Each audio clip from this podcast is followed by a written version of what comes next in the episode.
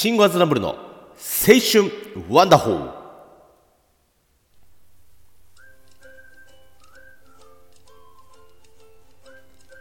毎度どうも。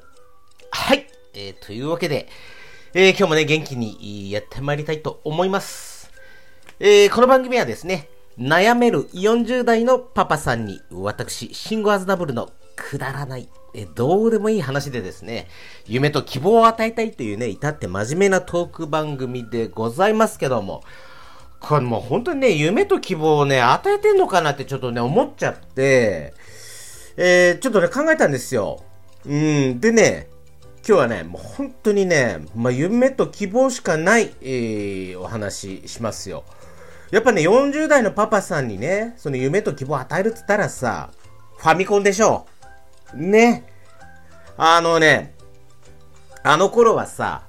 うんと、まあ、1980何年だっけ？えー、っとね、えー1年だか2年だよね。うん。で、あの頃はね、やっぱファミコンね、やってない人はね、いないっていうくらい小学生でね。もうね、それくらいのね、もう事件でしたよね。それまでのね、テレビゲームっつったらさ、えーっとね、本体にこう、なんかこう、ダイヤルっていうかさ、あの、ぐるぐる回すやつがついててさ、それを回しながらね、やる、その、ブロック崩しっつうの。まあそういうのとかね、まあこう同じ要領でさ、ダイヤルが2つこうついててね、うんと右と左で分かれてさ、こう弾が行ったり来たりしてさ、あなんか相手の陣地に弾入れたらなんか勝ちみたいな、エアホッケー、これゲーセンにあるエアホッケーみたいなさ、まあああいうね、えー感じだったりとか、あ、なんかね、テレビゲームって家庭用テレビゲームって言ったらそんな感じだったんだけど、それがね、ハードとソフトがね、別々になってさ、ソフトを入れ替えると違うゲームができるっていうね、画期的なものがそのファミコンだったんですよね。でね、あのーまあね、あのー未だにまあファミコン、まあ好きなわけですよ。まあゲーム好きだからさ。うん。で、最近ちょっとね、ハマってるね、YouTube チャンネルがありまして、その名もね、えーっと、8ビットチャンネルっていうね、えー、まあ、8、数字の8にね、えービット、まあ、8ビット、8ビットしかない、その、ファミコン時代はさ、まあ、その後にこう、16ビットとかさ、なんかまあ、いろいろ、まあ、スーパーファミコンとかね、だんだん進化していくんだけど、まあ、その8ビットチャンネルっていうね、えー、なんかね、あの、年齢不詳のね、うんと、まあ、男性がやってるんで、そのプロレスのね、なんか、青い覆面かぶった男性がね、なんか、駿河屋さんとかさ、あの、なんかネットでさ、売られてるさ、そのほら、中古ソフト、レトロゲームのね、その、えっ、と、まとめ買いみたいのをね、こう、買ってね、その開封するっていうね、動画がそのメインのチャンネルなんですけども、なんつうかな、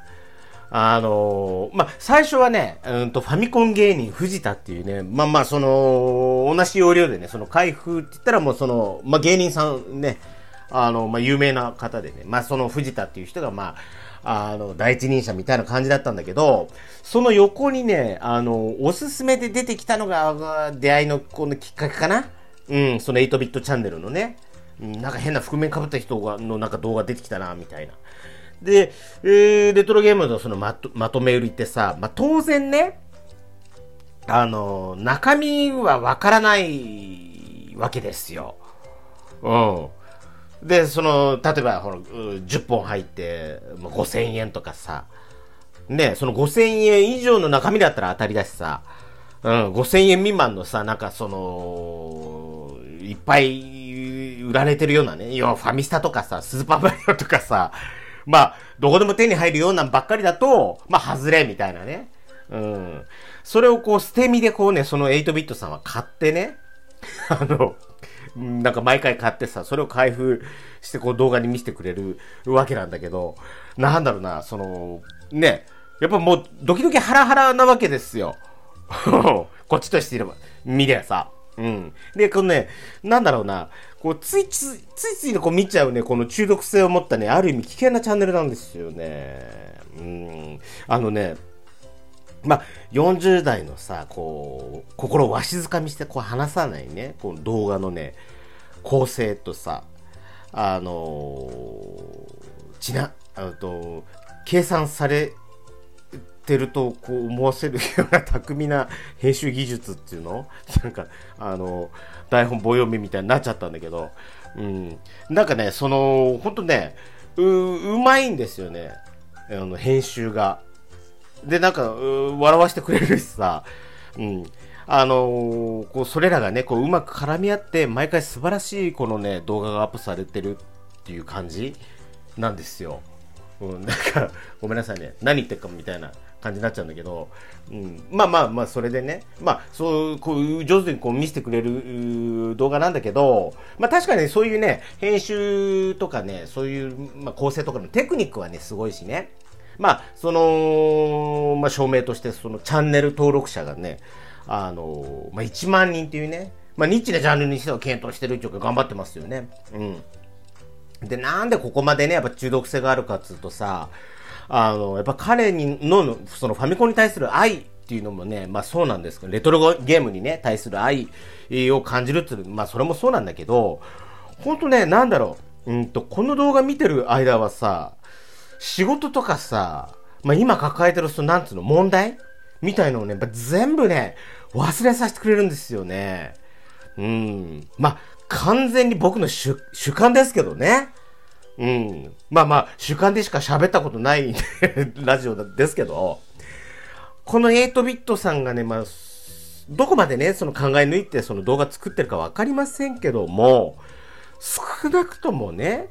うんとね、その、俺はね、あなたの動画を仕事終わりにね、見ることで、また翌日から頑張って仕事ができるっていうね、そのリフレッシュができてますっていうことでね、まあ、もう非常に感謝してますよ。うん。だからね、こう、なんだろうな。まあ、誰、何がね、あのどういったコンテンツが、その誰に対してね、どういうふうに影響を与えるかっていうのを、与えてるかっていうのをね、わかんないもんだなっていうね、それ身をもってね、その感じましてね、こうなんか、うーん、そのね、ラジオとかこう撮ってるところやっぱネタ、今日何撮ろうかなとかさ、その、あの、なんつうの、明確なその細かい、そのね、コンセプトとか決まってないからさ、やっぱ、うわーとかってやっぱ悩んじゃったりする時あるんですよ。でね、